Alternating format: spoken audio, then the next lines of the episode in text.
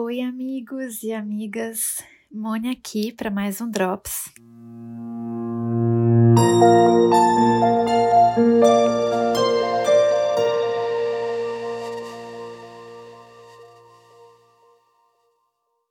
Eu acabei de sair da minha sessão de terapia e resolvi gravar esse episódio para vocês agora com algumas ideias bem fresquinhas. Tenho muitas coisas para contar e uma delas é que eu não sei se vocês conhecem um livro do John Green, o autor de A Culpa das Estrelas, um livro dele que se chama Cidades de Papel, Paper Towns. Eu li esse livro há muito tempo já, acho que na época em que ele foi lançado, e eu lembro que ele me marcou muito, porque eu me senti exatamente igual ao personagem principal, que é o, o o Q, o Quentin, em alguns momentos, e em muitos outros momentos eu me senti igualzinha à personagem da Margot. Tem uma frase nesse livro que fala assim: Você irá para cidades de papel e não sairá mais. É algo assim, mais ou menos. Tô traduzindo livremente, tá, gente? Esse livro conta a história de um menino, do Quentin, que era apaixonado pela Margot, e ele idealizava completamente essa menina, e ele tinha uma ideia perfeita na cabeça dele sobre quem ela era e para ele era, ela era perfeita. Até que ele conhece ela de verdade e o livro vai se desenrolando a partir dessa premissa. É muito legal, eu vou voltar para ele daqui a pouquinho. Mas muitas coisas para contar. No começo do ano, muitos amigos, incluindo alguns ouvintes queridos aqui do podcast, me mandaram mensagens dizendo que eu estava radiante, que eu estava linda, que eu estava feliz e eu estava mesmo. Eu respondi para algum alguns de vocês que isso era resultado de um processo longo de autoconhecimento e obrigada aos amigos que me mandaram essas mensagens, elas me fizeram muito feliz. Mal imaginava eu que alguns poucos meses depois dessas mensagens tão queridas, estaria me olhando no espelho dia após dia e chorando. Chorando porque eu estava completamente aos cacos, profundamente triste comigo mesma. Do nada, e esse do nada, ele está entre aspas aqui. Eu comecei a me sentir muito mal fisicamente. Eu culpei as sequelas da Covid que eu tive em fevereiro, mesmo passando mal por meses até o final de maio. Nada parecia resolver os meus enjoos e a minha diarreia. Eu comecei a perder muito peso, comecei a ter crises de ansiedade fortíssimas por conta desses sintomas físicos e virou tipo um círculo vicioso porque eu tinha ansiedade, daí eu tinha enjoo, daí eu não comia porque eu tinha medo de ter enjoo, e aí eu tinha ansiedade porque eu tinha medo, e aí eu passava mal, e aí eu não comia, e aí eu passava mal, e aí eu tinha ansiedade, e foi horrível. Eu fiquei com bastante medo de sair, de encontrar as pessoas, porque óbvio tinha medo de passar mal, medo de dirigir e passar mal, e qualquer coisa que pudesse me deixar minimamente ansiosa e me fazer passar mal. Porque imaginem, né? Que coisa mais vergonhosa passar mal enquanto eu estivesse com alguém.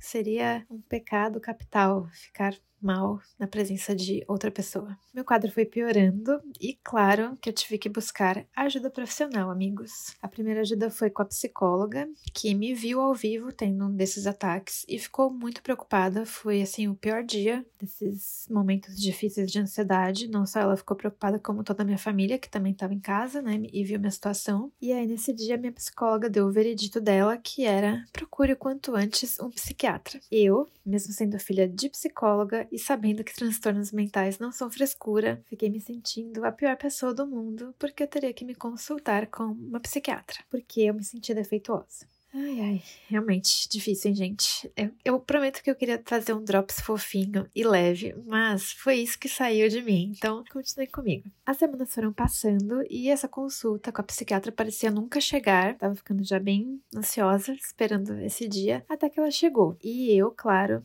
estava extremamente nervosa no dia. lembro até hoje que cheguei ao prédio da, psiquiatra e passei muito mal no banheiro da recepção lá do prédio dela. Tanto que a recepcionista falou assim quando eu cheguei no consultório: Você se perdeu? Porque eu tinha mandado mensagem avisando que estava chegando já, né? E essa consulta ela foi realizada em meio a muitas e muitas lágrimas, até que eu fui me acalmando e aí pude conversar com ela, né? Contar tudo e, e ouvir também o que ela tinha a me dizer. Por sinal, gente, essa médica foi um anjo enviado por Deus. E aí, eis que chegou meu diagnóstico ela falou que eu tenho, depois que eu contei tudo, né, que eu tava passando, um negócio que chama transtorno neurovegetativo somatoforme. Nunca na vida eu tinha escutado sobre isso. Resumindo, assim, basicamente, eu somatizei tantas coisas por sabe-se lá quanto tempo e o meu sistema simpático entrou em parafuso. Foi como se tudo o que eu estivesse vivendo fosse uma situação de perigo mortal. O meu corpo ele nunca descansava desse alerta, estava sempre produzindo muita adrenalina, o que explicava todo o cansaço, falta de foco, de apetite, de vigor que eu vinha sentindo muito, muito, muito desde o começo desse ano. Ouvir o diagnóstico dela foi aliviador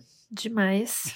É, eu senti um peso saindo dos meus ombros, foi surreal. E aí eu iniciei meu tratamento com remédio e sigo firme nas sessões de terapia. Mas eu queria contar tudo isso para vocês hoje porque eu precisava dizer algo que eu comentei no primeiro Drops, eu acho.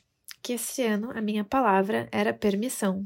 Vocês lembram? Bom, mal sabia eu que eu precisaria me permitir ficar doente e me permitir ser tratada e me permitir cuidar de mim mesma. Achei que a palavra permissão ia vir só para coisas boas, para coisas bem alegres que eu queria fazer e nunca me dava chance, mas não foi bem assim.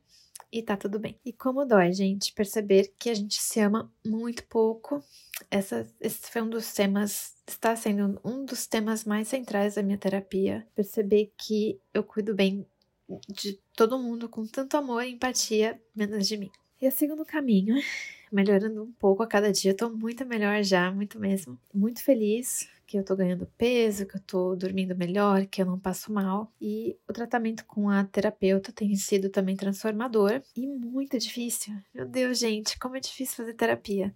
Porque dói, porque é difícil a gente olhar para nós e para questões e comportamentos e crenças que a gente tem, sei lá, desde criança, às vezes desde que a gente estava gerando na barriga da nossa mãe e que a gente não acessa né? E que molda a gente ao longo da vida. Mas tem sido ótimo destruir muitas dessas crenças sobre mim e criar uma nova Carolina tijolinho por tijolinho. Eu citei bastante Eclesiastes né, nos últimos episódios que eu gravei e é muito verdade o que o Salomão diz, né? O sábio diz que tudo passa e que tudo é como um vento e um sopro, e uma hora tá aqui, outra hora não tá. E eu sei que esses momentos difíceis vão passar também assim como eles chegaram, eles irão embora. Mas, é, agora conversando com a terapeuta, gente, estou com uma voz de choro horrível, né? Perdão, pessoal. Pós-terapia a gente fica assim meio emotivo demais. Mas, é, conversando com ela, comentei que uma, uma pessoa, uma amiga, é, prima de uma amiga, na verdade, que eu conheço há muitos anos, é, me mandou uma mensagem aleatória também um dia desses esse ano e falou assim: Nossa, Carol, eu sempre achei que você fosse muito perfeitinha, muito certinha. E eu gostava de você, mas agora eu gosto muito mais de você, porque você deixou de ser uma pessoa unidimensional. Você agora é multidimensional, você ganhou outras camadas. E eu fiquei tão feliz com aquele comentário, fiquei um pouco chateada porque imaginei, tipo, cara, igual ela, quantas pessoas será que conviveram comigo ao longo dos anos e acharam que eu era, sei lá, perfeita, ou que eu era extremamente certinha, que eu nunca errava e que era sempre amável e fofinha e delicada, etc. E ver esse comentário dela foi muito libertador. E isso me fez lembrar também desse trecho de Cidades de Papel. Por isso que eu citei esse livro no começo. Eu vou ler um pouquinho para vocês. Fala sobre vulnerabilidade. Talvez seja mais como você falou antes rachaduras em todos nós, como se cada um tivesse começado como um navio inteiramente à prova d'água. Mas as coisas vão acontecendo. As pessoas se vão, ou deixam de nos amar, ou não nos entendem, ou nós não as entendemos. E nós perdemos, erramos, magoamos uns aos outros. E o navio começa a rachar em determinados lugares. E então, quando o navio racha, o final é inevitável, mas ainda há um tempo entre o momento em que as rachaduras começam a se abrir e o momento em que nós nos rompemos por completo. E é nesse intervalo que conseguimos enxergar uns aos outros, porque vemos além de nós mesmos, através de nossas rachaduras, e vemos dentro dos outros através das rachaduras deles. Quando foi que nos olhamos cara a cara? Não até que você tivesse visto através das minhas rachaduras e eu das suas. Antes disso, estávamos apenas observando a ideia que fazíamos um do outro, tipo olhando para sua persiana, sem nunca enxergar o quarto lá dentro. Mas, uma vez que o navio se racha, a luz consegue entrar e a luz consegue sair. E meu desejo para vocês hoje é que vocês se permitam também se cuidarem. Talvez tenha alguém aqui que reluta em buscar ajuda. Talvez não seja uma ajuda é, psiquiátrica, talvez seja uma ajuda, sei lá, de um médico de rins, não sei.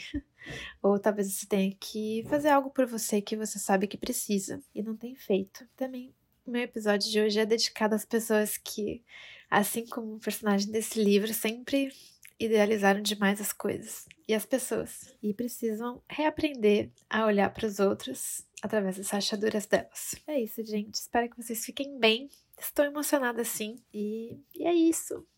Boa semana, se cuidem. É, se cuidem mesmo, tá? De verdade. Se amem bastante. Um beijo.